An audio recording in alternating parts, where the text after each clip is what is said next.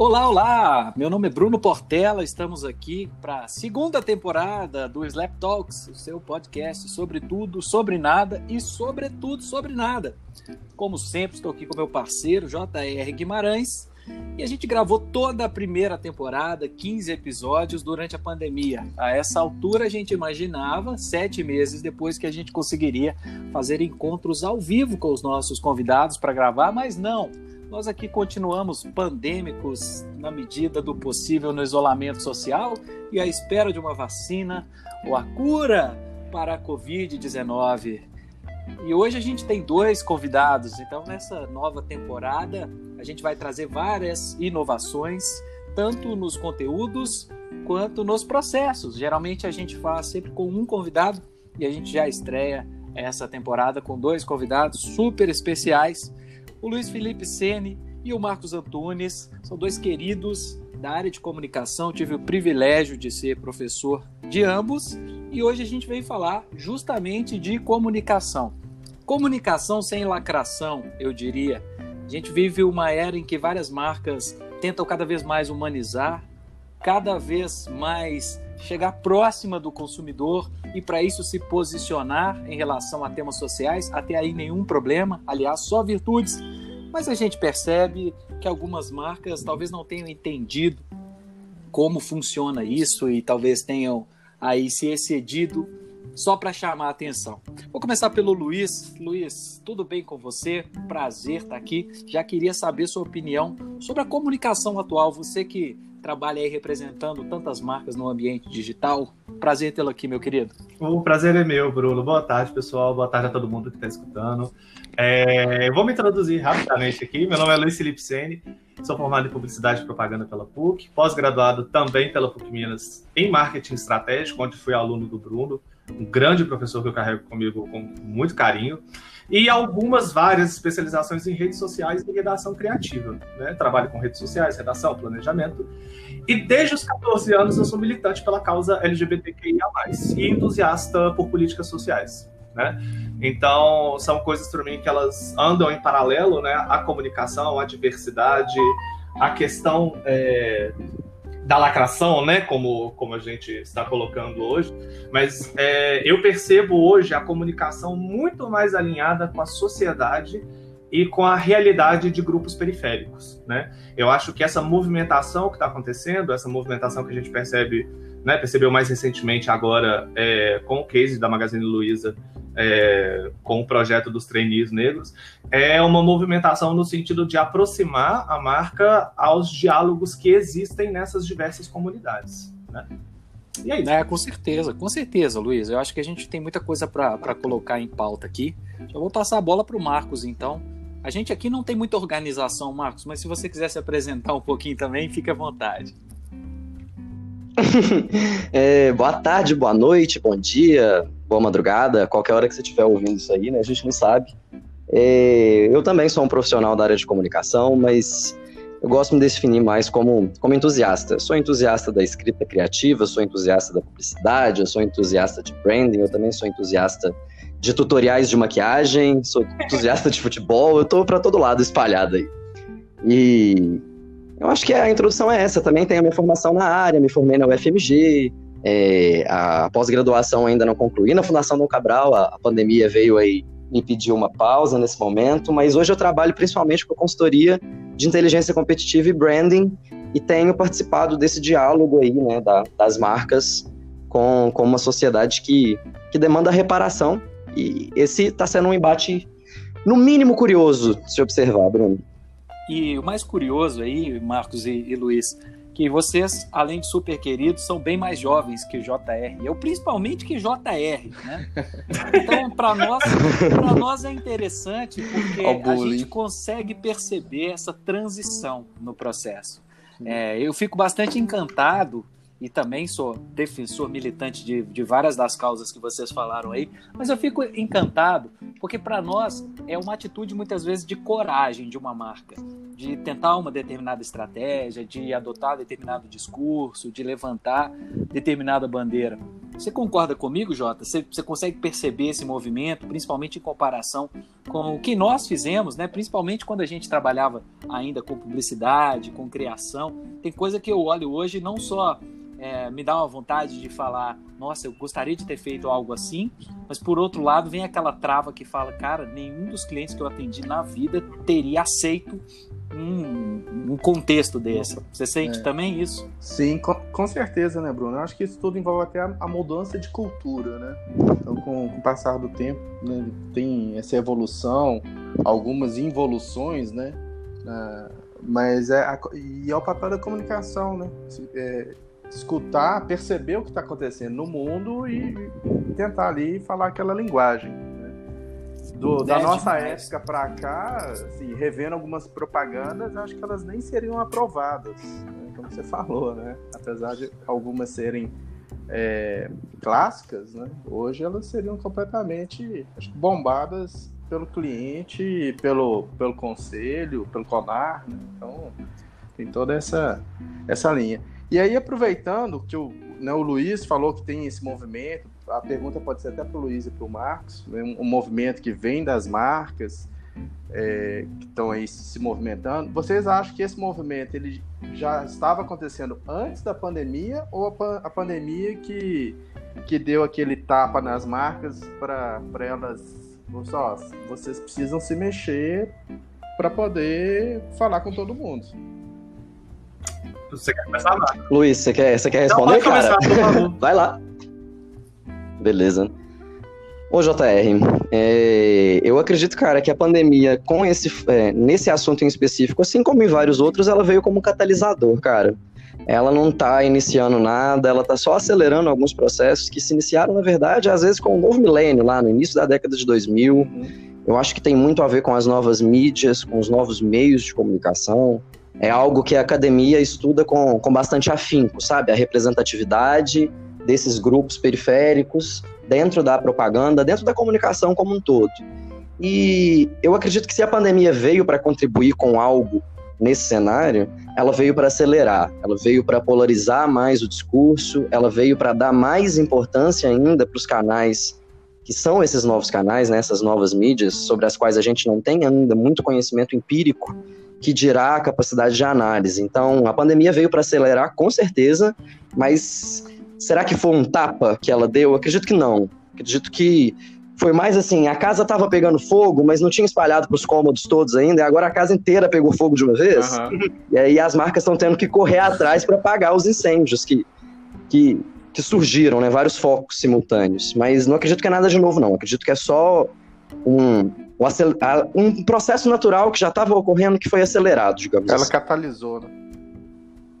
Catalisou, é. exatamente. Eu vou concordar com o Marcos nessa fala. Eu acho que é um movimento que ele acontece sim desde o início da, é, dos anos 2000, exatamente porque os anos 2000 eles, eles foram um marco nos movimentos sociais muito importantes, porque com o advento das redes sociais digitais, a gente perde a necessidade do encontro presencial. Né? Então, os agrupamentos eles ficaram mais fáceis de acontecer e esses agrupamentos eles suscitaram organizações e essas organizações, por consequência, pleitaram à sociedade diversas mudanças que a gente que a gente percebe, né? Que a gente percebe hoje com muito mais força, mas essa construção através das redes sociais, ela foi completamente necessária, né? É um diálogo intrínseco, né? A gente pode colocar, por exemplo, o caso do Black Lives Matter, que não fossem as redes sociais, não fosse a capacidade de organização, a capacidade é, de diálogo é, das, diversas, das diversas comunidades pretas que existem ao redor do mundo,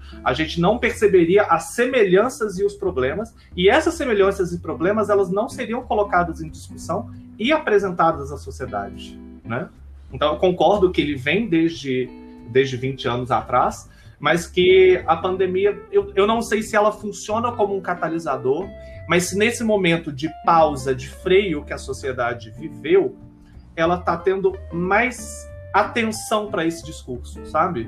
É, eu acho que essa uhum. desacelera, desaceleração foi um convite a gente perceber a comunicação e a diversidade como elas sempre estiveram, né? Desde sempre não, né? Desde os últimos 20 anos, mas como elas estão se apresentando hoje para a sociedade eu percebo aí, rapazes, essa, essa evolução principalmente no sentido de eu comecei a ver algumas propostas em que claramente no momento que elas estavam sendo debatidas ali, alguém deve ter falado: nossa, mas se a gente fizer isso, vai desagradar uma parte da sociedade.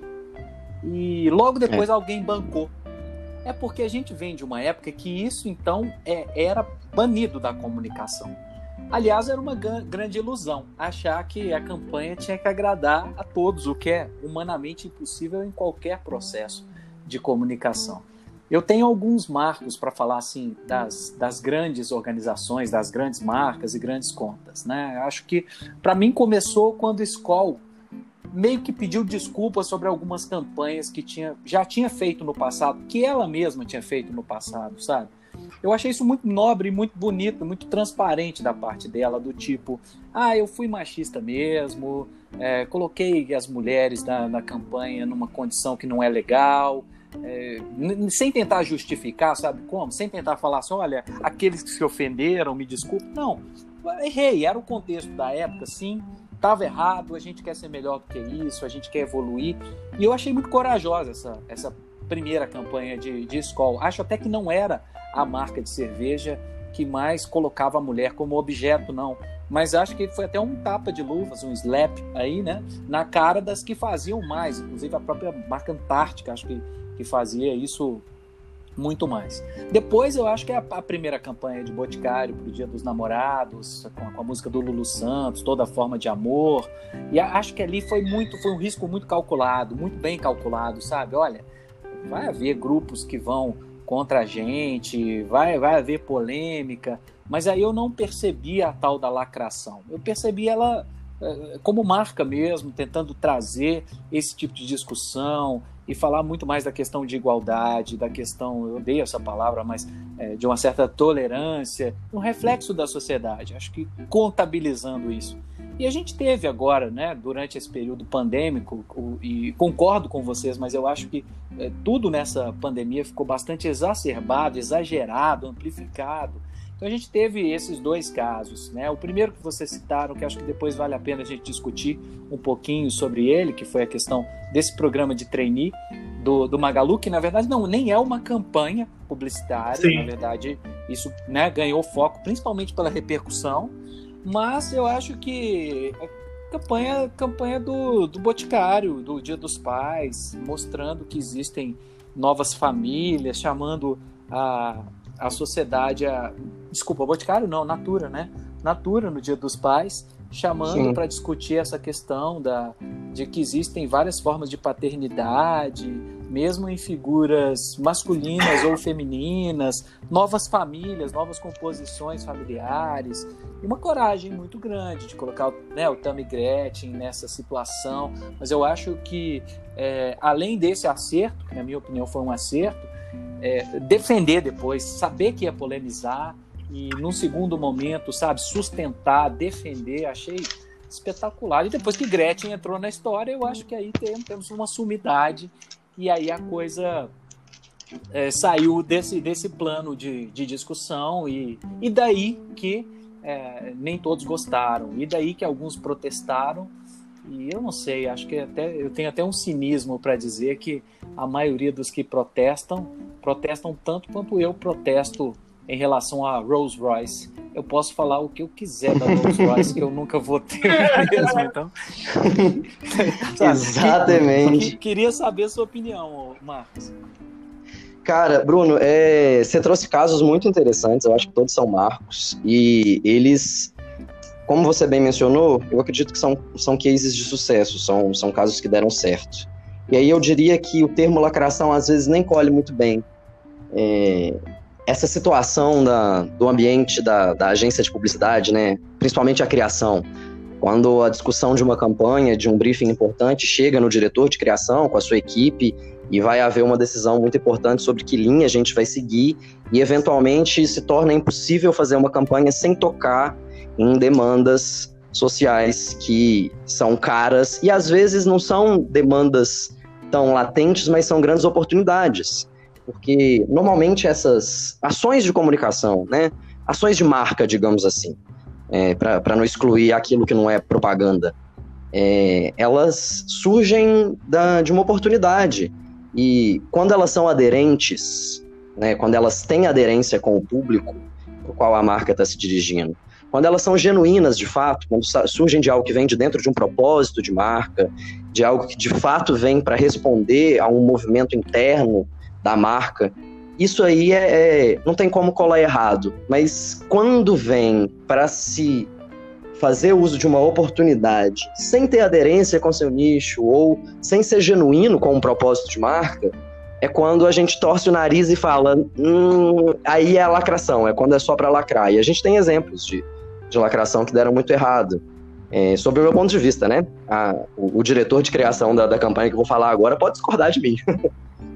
a, a, Amazon, por exemplo, não é algo que diz respeito a, ao LGBTQI, mas se, é, também compra uma briga que vem da, da, do desejo de lacrar. O problema da lacração é a polarização no meu, no meu, é, na minha visão. Que é, é tanto possível é, lacrar para um público que vai ficar muito feliz com a lacração, mas também é possível mitar para um outro público que vai ficar mais feliz com uma mitação, um mito, do que uma lacração. E, e a Amazon comprou uma briga muito grande com o Dória, em São Paulo, logo após a, a pintura da, dos painéis de, de grafite e de, é, de muros pichados lá em São Paulo, aquele projeto, que a Amazon fez uma campanha para promover o Kindle, fazendo a projeção de trechos de livros muito famosos, como é, Harry Potter, 50 Tons de Cinza, nas paredes cinzas, né, pintadas pela gestão do Dória, com uma chamada, com um mote que falava sobre o que foi pintado de cinza, a gente pintou com histórias. E veio de um desejo muito grande de lacrar isso, né? encarnado lá no diretor de criação da agência. Não é difícil descobrir quem é o diretor e perceber de onde veio a ideia. E havia dentro da, do processo de aprovação um desejo de, de lacrar também, porque alguém aprovou essa campanha. O problema é que ela não tinha aderência com o público, né? Quem compra, quem faz o uso do, do, do Kindle e quem compra a Amazon é, era grande parte da população que aprovava o governo Dória, que tinha 77% de aprovação na época, que o, pro, o projeto de governo dele, que fazia a pintura da cidade, também estava sendo muito bem aprovado, e acabou virando um tiro pela culatra quando o Dória respondeu, convidando a Amazon, já que estava tão preocupada com a gestão da cidade, a fazer doações de livros, de, de computadores para as escolas. A Amazon, infelizmente, não pôde surfar nessa lacração, ela comprou uma briga que ela não conseguia comprar, e aí vieram os concorrentes, os substitutos, se aproveitar desse momento, nesse oportunismo. A Kabum fez doações, é, Saraiva, várias outras marcas entraram nesse, nessa dança aí. E, a meu ver, é um exemplo de, de uma lacração que não deu certo, porque não tinha essas coisas. Não tinha aderência é. com o público, não, não era genuíno, não vinha de dentro de um propósito de marca, e acabou levantando um debate para o qual ela não tinha absolutamente nada a contribuir. E aí é triste, né? Porque você joga a bomba para cima, ela estoura e você sai de fininho com o rabo no meio das pernas. Exatamente, eu, eu, concordo muito com você. Aliás, ótimo, ótimo exemplo, ótima lembrança, Marcos. Eu acho o seguinte: é, é lacração justamente pela falta de preparação, planejamento e detalhe, sabe? Eu acho que uma marca, quando ela se expõe, quando ela se posiciona e quando ela chama para o debate, é, ela tem que estar tá muito armada para aguentar as consequências. E o que eu tenho visto é justamente isso. Então, talvez é, você tenha sido ainda mais feliz quando você aponta isso é, para criação, é, partindo talvez de uma agência, sendo que eu acho que essa inteligência, que é muito a sua praia, né, ela tem que ser uma criação coletiva. Então, assim, a, acho que a marca simplesmente não pode sair levantando uma bandeira e alguém vai falar, uai, mas essa marca aí. E hoje o que acontece, eu acho que também de novo, né, a pandemia amplificou, é o seguinte: a marca conta uma história as pessoas vão atrás dos fatos, as pessoas querem saber o, os bastidores. Eu acho que a gente teve dois casos, esses eu sempre trago em sala de aula, de duas marcas que eu acho espetaculares, produtos que eu adoro, mas a marca do bem e a marca de Leto, elas inventaram storytelling e as pessoas foram buscar isso, gente é muito fácil hoje. Então, do mesmo jeito, o pessoal costuma chamar de haters, mas eu acho que não, não são só haters. Acho que é um público vigilante que fala assim: tá bom, mas essa marca, é, é, né, ela tem. Então, por exemplo, é, se a marca faz uma campanha para tentar agradar uma parte da sociedade, que seja uma minoria, essa própria minoria vai falar: tá bom, mas o que, que você já fez para isso, além dessa campanha? Você Exato. vai começar a pedir, agora nós vamos te ajudar. É Sim. Não é? Mas aí pega um caso, então eu já vi isso acontecer, aí, sei lá, né? Quem sabe um dia a gente possa ser patrocinado por alguma dessas marcas, então eu não vou falar não. Mas uma marca, por exemplo, que foi falar de empoderamento feminino, e aí, em 10 minutos, o pessoal começou a falar: é, mas por que então só tem 10% de mulheres na sua equipe? Ah, e por que, que então vocês nunca deram é, resposta para vários casos de assédio, inclusive assédio sexual? Ah, mas por que que, sabe? Então, por que que mulher, então, na sua corporação ganha menos do que hum. homem? Então, é esse tipo de cobrança, uhum. sabe? Eu acredito que existe uma, existe uma ligação muito próxima. Primeiro, antes de, de mais nada, eu queria convidar todo mundo a, a uma crítica de estar tá todo mundo falando sobre lacração. Eu queria uma reflexão rápida sobre o que é lacração para vocês. É, para mim a lacração é quando só quer foco quando só quer destacar naquilo do tipo joguei a bomba e vou ver o que, que acontece né e, e, depois não consegue colher resultado justamente por não ter se estruturado e não ter planejado aí como é que seria essa conversa? Porque eu acho que todo posicionamento ele abre uma conversa. E eu acho que a conversa entre marcas e a sociedade é muito importante. Acho que a marca que só quer lacrar ela não é, mas a, é, é, é você pra, pra, pra mim eu acho que é, é né, para mim eu acho que é a palavra final assim sabe? Tipo é o ponto final. E aí eu até é, tava, fico pensando se a palavra lacração combina com comunicação, né? Porque eu entendo que comunicação ela, ela serve para fazer trazer reflexões né? num, num, anúncio, num produto, quer que seja. Agora, quando você lacra, você deu a palavra final ali e pronto, né? Falou, ó, é isso aqui e acabou. É. Ô, ô, ô, Luiz. É, é... Eu levantei essa questão. Cê, cê... Oi. Posso, posso dar a, a, a minha ideia do claro, que é lacração desculpa, antes de você. Você levantou a bola para mim e eu falei, eu vou cortar. Aí tenho certeza que você vai trazer uma reflexão muito boa em cima disso. Mas é porque eu acho que lacração é um termo que a gente tem que primeiro analisar o contexto, para depois tentar entender o que ele é. Porque lacração é um termo que vem do nicho LGBT, né? A palavra nicho talvez não seja nem tão boa, né? Mas vem de uma comunidade. Assim como todos os outros, ele foi ressignificado e foi para outras áreas que não a, a, o mundo LGBT, né? São vários os termos que fazem isso. Sim. É na verdade uma constante, não é nenhuma não é nenhuma coincidência, é uma constante. A, a comunidade LGBT, chamada de gueto, está sempre produzindo novos significados, novos significantes e exportando eles para a cultura popular brasileira desde que o tempo é tempo. Sim. Então a lacração hoje caiu na boca do publicitário, ela caiu na boca do profissional de marketing, mas a lacração enquanto é, é, atitude da comunidade LGBT, ela veio antes, né? A gente tem, tem produção é, é cultural e, e, e, política em, ser, em cima do termo lacrar e do que é o lacração, o tal do lacre também é luta, né? Uhum. Que vem antes da, da publicidade descobrir que ela podia lacrar também. Então, no contexto atual, dentro da comunicação, eu acredito que a lacração é uma tentativa falha de ressignificar o que o lacre é dentro da comunidade LGBT. É, é porque esse, esse é um termo muito. Ele é muito incômodo, no sentido de que exatamente é a, a, a população LGBTQIA, tal qual várias outras comunidades periféricas, elas são dotadas de construções e de conhecimentos específicos, né? E eles são exportados para a sociedade. A lacração foi uma delas, né?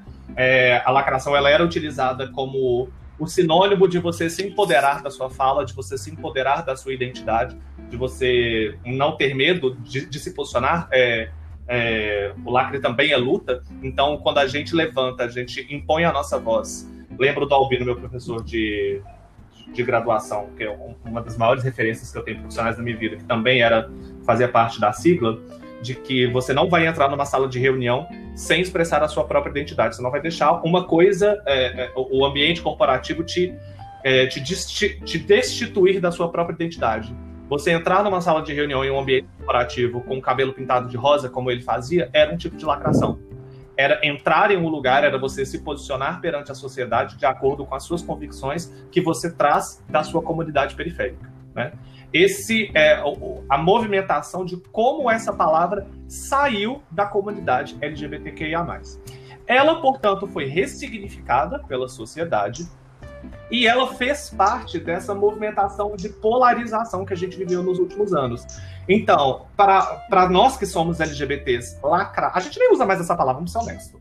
Mas lacrar é a gente se posicionar ao ponto que para um outro, é. outro lado do muro são os lacradores. São as pessoas que só apontam erro em tudo. São as pessoas que só sabem lacrar. São as pessoas, sabe? É, então existe uma, uma dicotomia dessa palavra que ela é incômoda. E quando a gente adota que é, uma empresa, uma organização, ela é lacradora, ela pode ser dúbia nesse sentido. Né? Por isso que eu convidei todo mundo a essa reflexão, exatamente para que a gente pudesse é, entender qual é a dinâmica que a gente vai que a gente vai tratar a palavra, né? Ô Luiz, agora tem duas coisas aí, né? Acho que a palavra lacração perdeu completamente o sentido, não só a ressignificação, quando até, até a ultradireita brasileira começou a utilizar para fins completamente sim, escusos, sim. né? Então acho que aí, acho que foi para mim, aí foi até a banalização do, do termo. E já que você aventou, né, saudoso Albino, que também foi, pô, foi um querido professor, orientador, mentor, coordenador, um cara que faz falta demais no mundo, é, eu entendo claramente o que você diz, só que o Albino, ao contrário do que muita gente interpretava, quando ele entrava numa reunião é, com cabelo cor-de-rosa, vestindo Elvira Matilde e tudo mais, ele podia até chamar atenção para aquilo. Mas eu nunca vi uma pessoa que tem tanto repertório e, e retaguarda para se defender sabendo o que, que ele ia sim, causar sim, com aquilo, uhum. sabe? Isso que eu acho, isso que eu achei sempre sensacional nele. É, é... Ele não fazia isso para aparecer. Ele fazia isso porque é muito importante para ele e mesmo que ele causasse algum tipo de espanto, preconceito ou que alguém contestasse algo, era um cara extremamente, é, né? Porque eu acho que a gente, enfim, não, ele não está mais aqui, mas ele deixa um legado.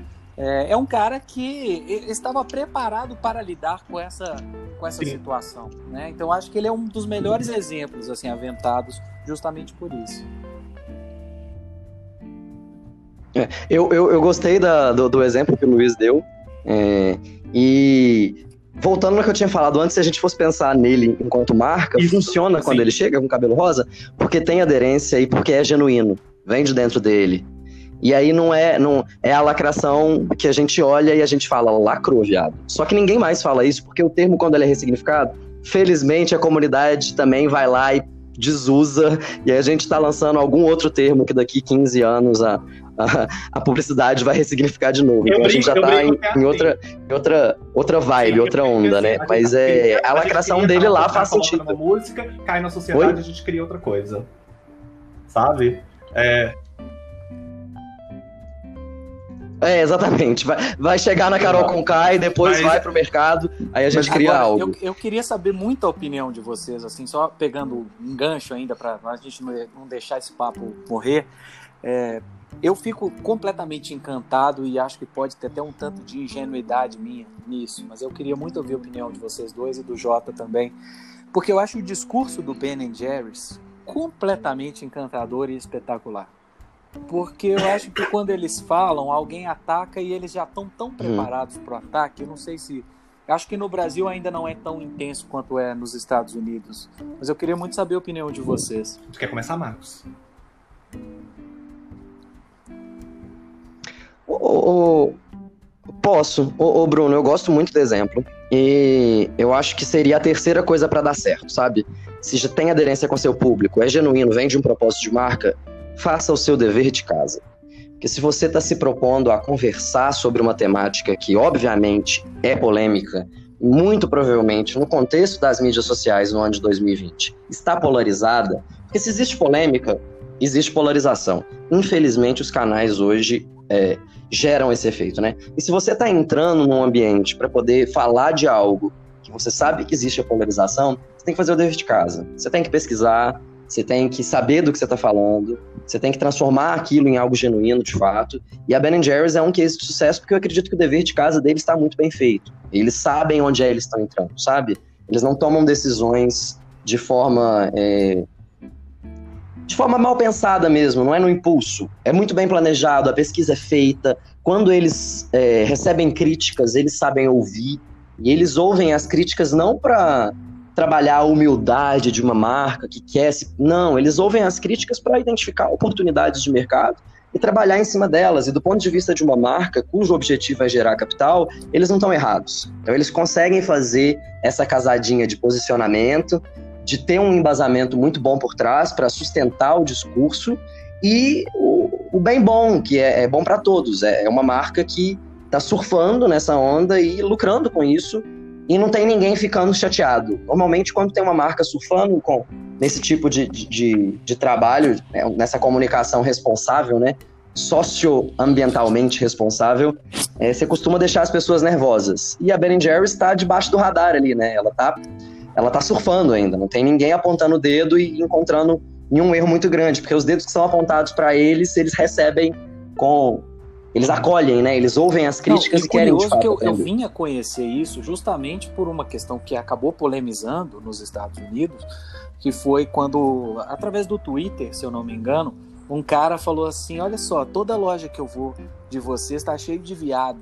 Tem alguma que tem alguém normal para que eu possa comprar meu sorvete? E aí eles responderam assim: Cara, se você pensa desse jeito, você nem merece o nosso sorvete. Uhum.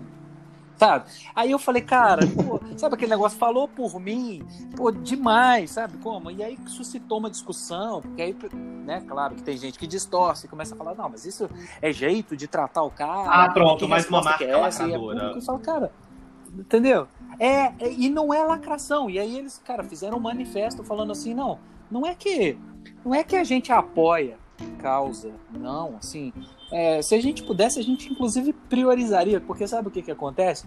A, a pessoa quando entra para trabalhar com a gente, não interessa qual que é a vida pessoal dela, quais são as escolhas, a orientação, não interessa nada, sabe? A gente é aberto para qualquer pessoa.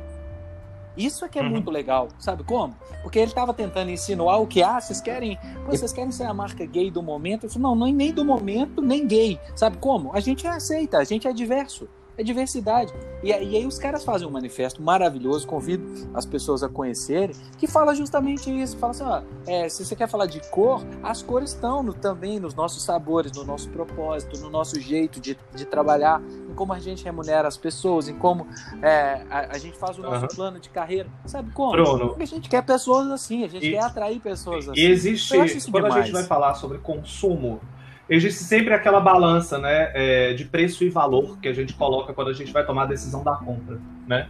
Quando essas marcas fazem isso com comunidades periféricas, é, é muito difícil. Eu não vou, eu não vou fazer a pergunta de, de, se você entende o que, o que é esse peso para a gente, porque é impossível entender, Bruno. É impossível. Quando você olha para uma marca que ela dialoga tão profundamente com a sua existência, com a sua identidade, vocês, é, vocês digo, é, pessoas, é, homens heterossexuais, nunca tiveram a identidade de vocês contestada pela sociedade.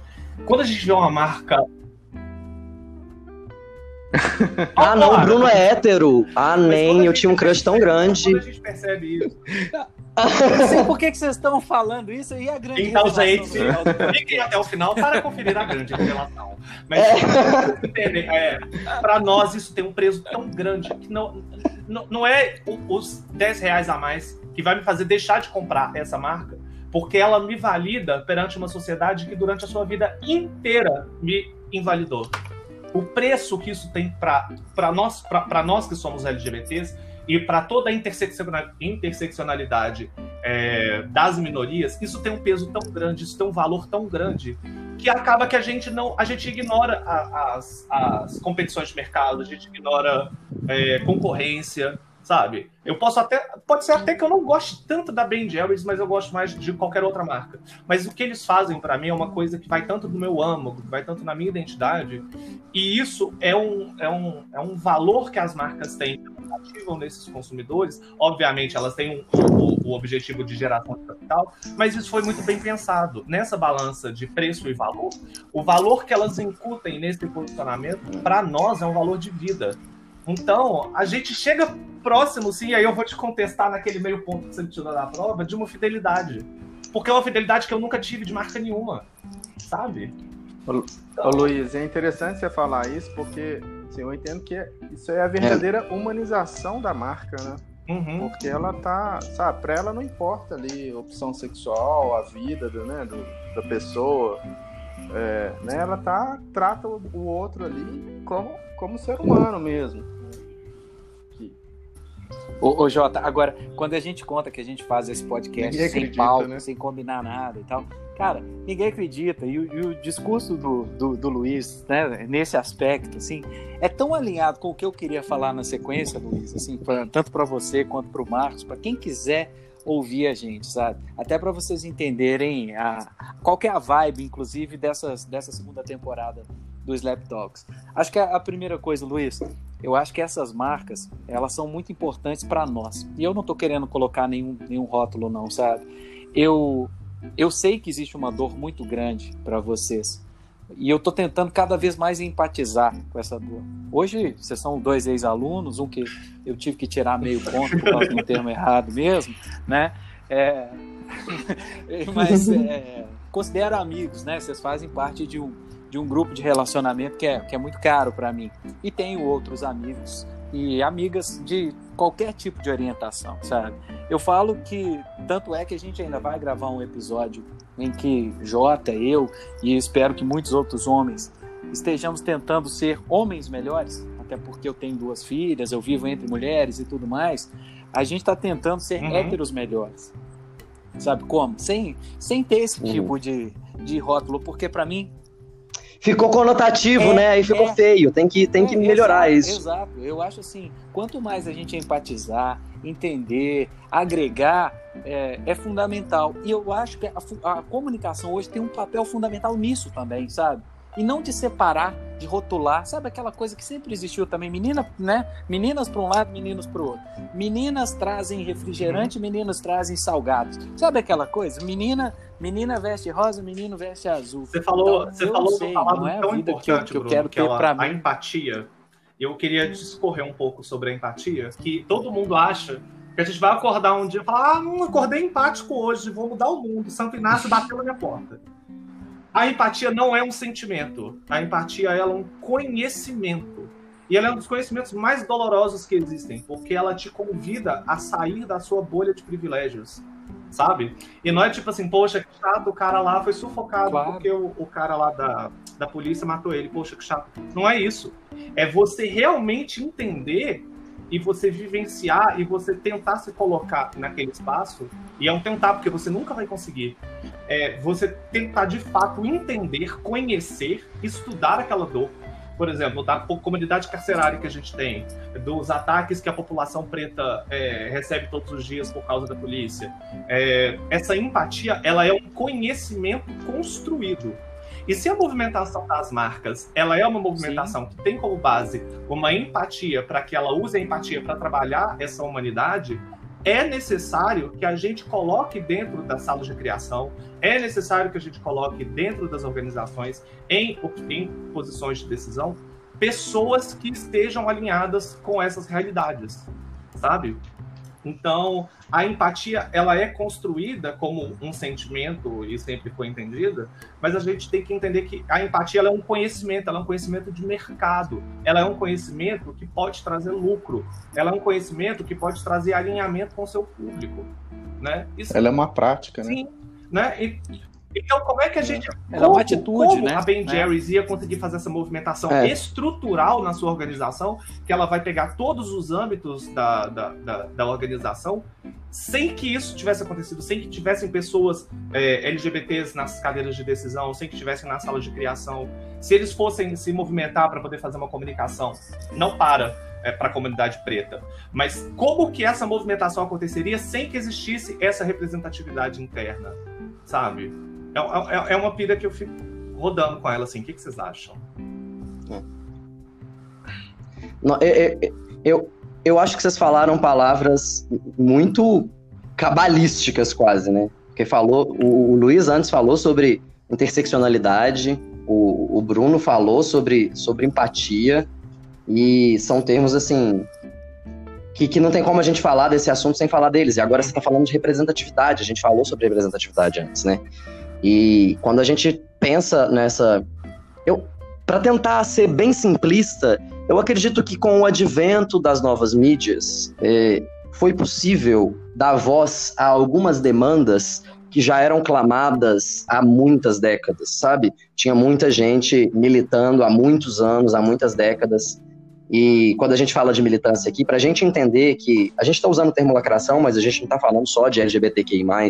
E aí é preciso entender a interseccionalidade, entender que a lacração hoje serve para falar sobre feminismo, serve para falar sobre racismo. Serve... O termo aqui cabe para tudo isso. Por isso que interseccionalidade é algo que foi dito de forma tão, tão importante aí, é, durante a nossa conversa agora. E esse, essa demanda que começou nos anos 2000, assim, digamos, né? Se for para dar uma data, um recorte, é como se a, o mercado e as marcas e a comunicação tivessem tendo direito à réplica agora, e na maioria das vezes ninguém está tá preparado para a tréplica, porque quem fez a demanda está recebendo a representatividade que foi cobrada, mas ela está vindo muitas vezes não muito palatável para se engolir. E às vezes ela vem palatável, mas ela ignora completamente a interseccionalidade.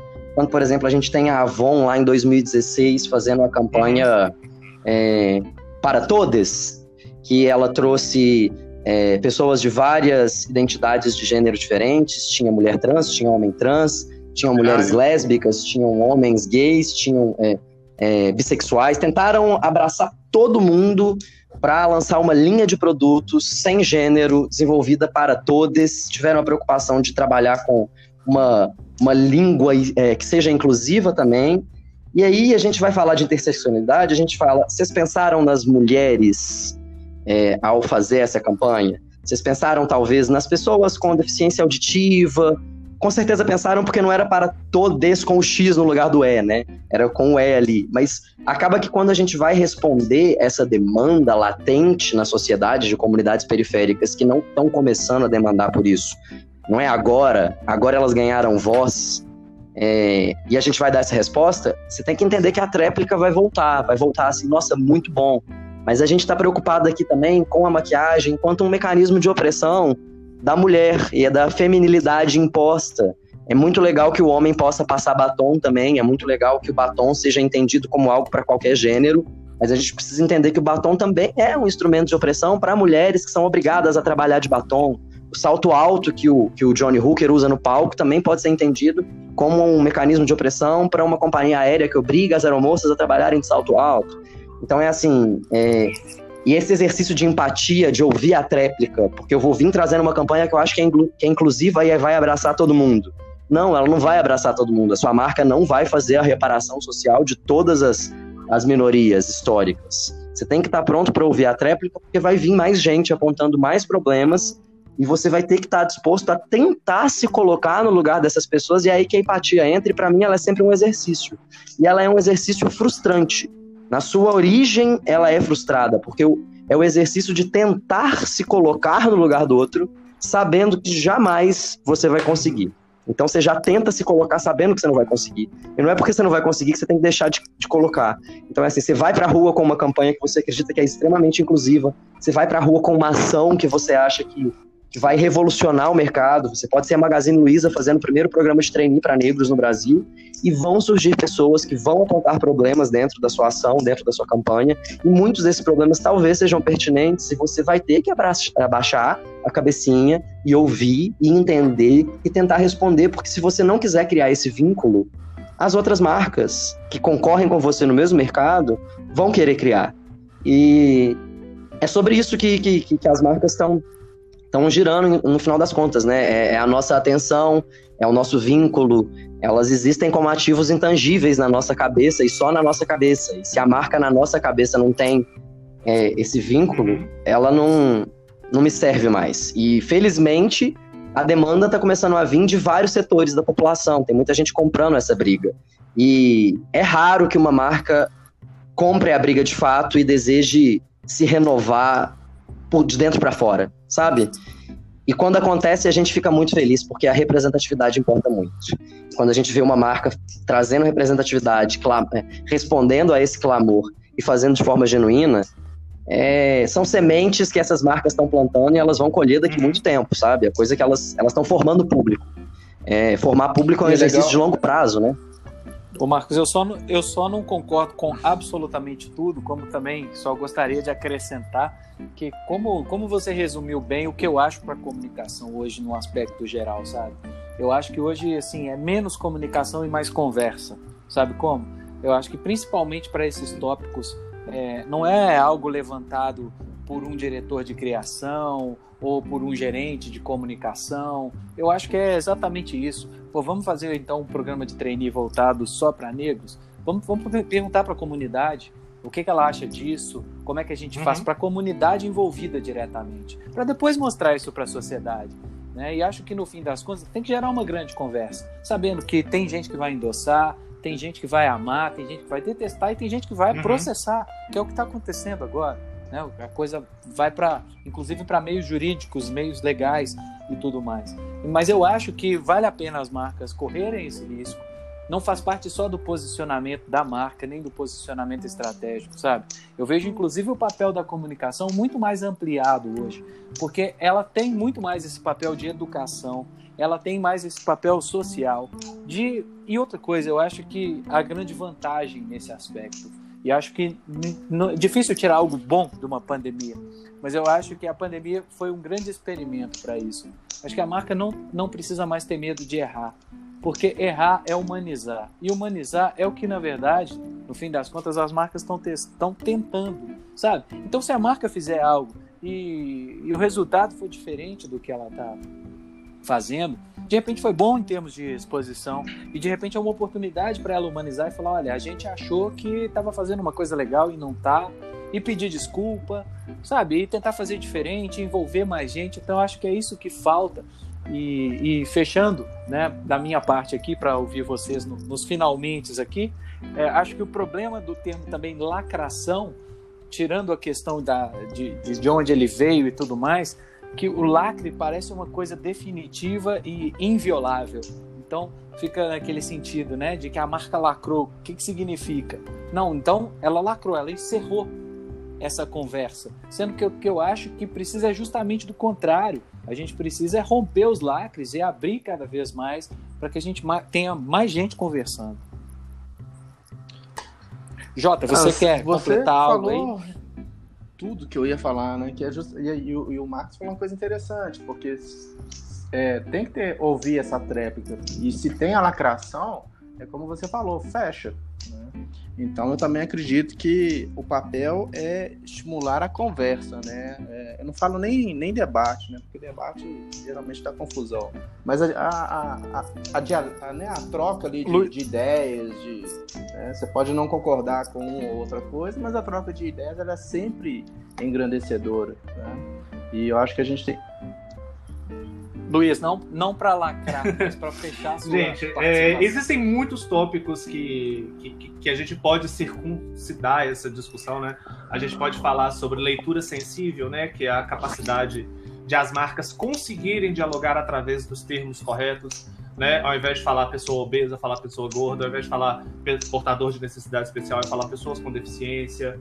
A gente pode falar sobre qual é a maneira que é, algum gestor de alguma empresa pode virar e falar, pô, eu acho essa discussão importante, interessante, gostaria que minha marca ela tivesse presente nesse contexto, como eu começo, né? Existem muitas, muitos vieses para qual essa, essa conversa vai e eu espero que as pessoas que estiverem ouvindo a gente entendam que essa conversa ela é só o começo de um a ponta do iceberg de um oceano que a gente ainda pode discutir, que a gente ainda pode levantar né? É, eu deixo o reforço aqui de que as marcas elas têm que lidar com a sua própria identidade, com a sua própria história. Marcos foi brilhante nas suas colocações com relação é, à identidade da marca e como que ela vai gerir a sua própria comunicação.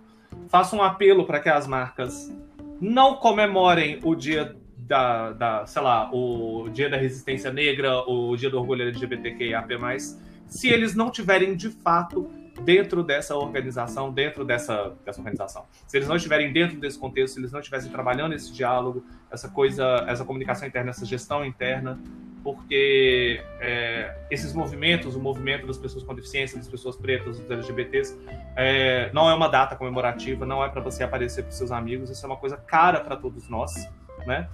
E que vocês de fato, vocês marcas e organizações, se atentem para a importância de ouvir a sociedade É, eu fiz um texto é, nesses últimos dias falando que criticando muito as pessoas que falam que as marcas fazem isso por marketing. Ah, fez fez o negócio dos três mitos, três por marketing, né? E o marketing, ele não é, ele não é o ditador ah. da sociedade, pelo contrário. O marketing ele nos serve, ele serve a sociedade. Se a gente apresenta uma demanda e essa demanda ela tem que ser é, internalizada dentro das organizações, certamente o marketing vai passar por ali.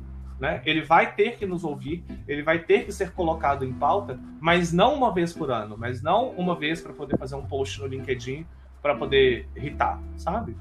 É, é uma construção diária e a gente convida as marcas a estarem presentes nesse diálogo, nessa conversa. Não é uma lacração, ela é uma conversa, porque a gente precisa de espaços nessa sociedade, a gente faz parte dela. É isso. Perfeito, Luiz e Marcos, não sei nem não sei nem como agradecer, porque na verdade acho que sem combinar a gente conseguiu mais que cumprir o nosso propósito aqui, que inclusive é esse, é abrir para conversa, que é abrir para discussão, que é para a gente se abrir.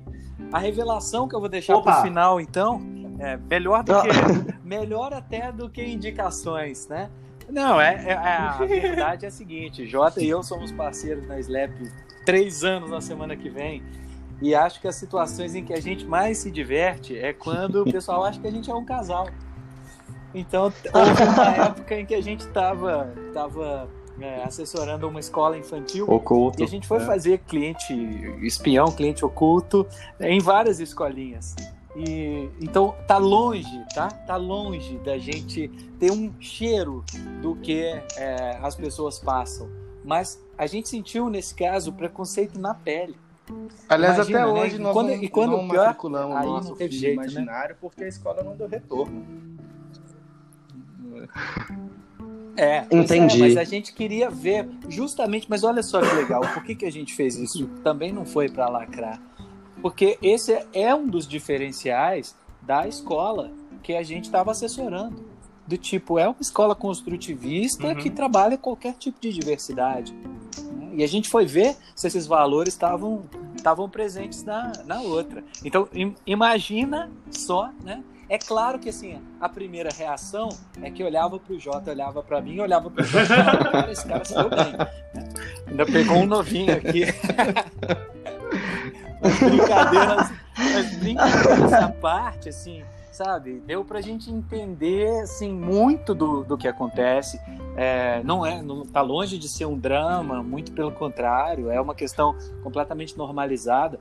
Mas muitas vezes vocês sabem que eu sou um pai completamente presente, em que em várias situações assim, em que é, eu vejo um olhar de pena do tipo, olha só, coitado desse pai, né, que deve ser divorciado ou viúvo, que tem que levar as filhas no dentista. Que coisa, olha que pensamento assim, estúpido, né? Com pena, pensar, assim, como, é, como, que, como que a masculinidade é, ela, ela afeta é. tanto a sociedade, sabe? Você não performar a masculinidade tóxica, olha para onde vai o pensamento das pessoas, isso é ridículo, sabe?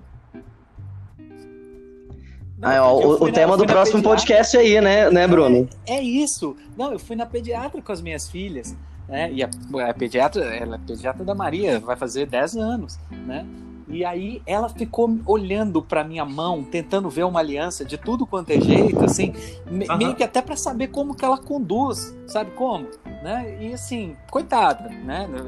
Ela é uma pessoa espetacular, uma médica que eu recomendo para todas as pessoas, mas eu fico pensando o que que ela tem que lidar hoje, hoje em dia, assim, né? E ela que é de outra geração, ainda mais e tal, a dificuldade de ter que lidar com, com exatamente com isso, sabe? Com os boxes, com, com as caixinhas. Então, eu acho que a gente tem muito a, a, a aprender. Acho que todos, né? Acho que a gente está falando aqui de um, de um ciclo de aprendizagem. Jota, você tem alguma dica aí para dar para o pessoal? A gente sempre termina falando de livros, filmes, séries, podcasts e Praticar tudo mais. mais empatia. Dica para dar para o pessoal? Isso, por favor praticar mais empatia. Maravilha. Marcos, alguma dica para o pessoal, um fechamento? Tenho. Tenho uma dica para quem se interessa por esse assunto, para quem se interessa por representatividade. Eu falei sobre fazer o dever de casa. Eu acho que quando a gente for falar sobre isso, principalmente na publicidade no audiovisual, tem que conhecer Epistemologia do Armário, o livro da, o livro da Ivy Kozovsky, que fala sobre a representatividade de é, lésbicas e gays no cinema e na TV ao longo da história, faz um resgate incrível e se hoje há representatividade na comunicação, ela está bebendo das fontes de quem trouxe a representatividade para o cinema e para a telinha antes. É uma leitura obrigatória para quem quer falar disso. É, gente, eu acho que a base de toda a conversa que a gente teve é a empatia, né? Eu vou fazer a sugestão de um filme, que é um filme recente, chama Extraordinário, com a Sandra Bullock. Porque, pelo amor de Deus, chorei de início. Que é, é com a Sandra Bullock e com o eu do Marley e eu, que eu não sei o nome dele, mas é o eu do. É, é, a história de um menino, não vou dar spoiler, é a história de um menino que ele tem deformidades no rosto dele e ele sai do homeschooling para poder ir para uma escola normal. Aquele filme é um grande exercício de empatia e eu sempre sugiro ele quando a gente quer falar desse assunto. Você imagina Nossa que eu assisti senhora. esse filme no, no avião. então. Ah, meu Deus! É, é, é, ele dialoga com muitas coisas que muitos LGBTs é, passam, que é o bullying, né? Então, a nossa. A, a gente se via o tempo todo ali, né? É um filme que, bom, me destroçou, eu não tenho coragem de assistir de novo, mas é um filme maravilhoso. Espetacular, excelente dica. Show. Rapazes, muito obrigado. Muito obrigado a vocês que estão aí, então já entenderam qual é a pegada dessa nova temporada do Slap Talks. A minha dica, na verdade, é um review. Na primeira temporada, a gente tem um papo muito legal com o Rafa sobre inteligência emocional, em que a gente fala também um tanto de empatia mas eu acho que a ideia é justamente essa: continuar sempre aberto ao debate e tudo mais. Então, se você está conhecendo os Slap Talks por esse episódio, que é o primeiro da segunda temporada, a gente tem 15 aí da, da primeira temporada, até para vocês conhecerem mais. E, rapaz, em breve a gente vai marcar mais, mais outra rodada, porque dava para a gente falar mais uma hora aqui tranquilamente. Muito obrigado, muito obrigado a vocês que estão nos ouvindo. Se quiserem nos adicionar nos nossos canais, o nosso é, Instagram é Slap Talks também e trocar figurinha com a gente por lá. Um abraço a todos, até a próxima e tchau!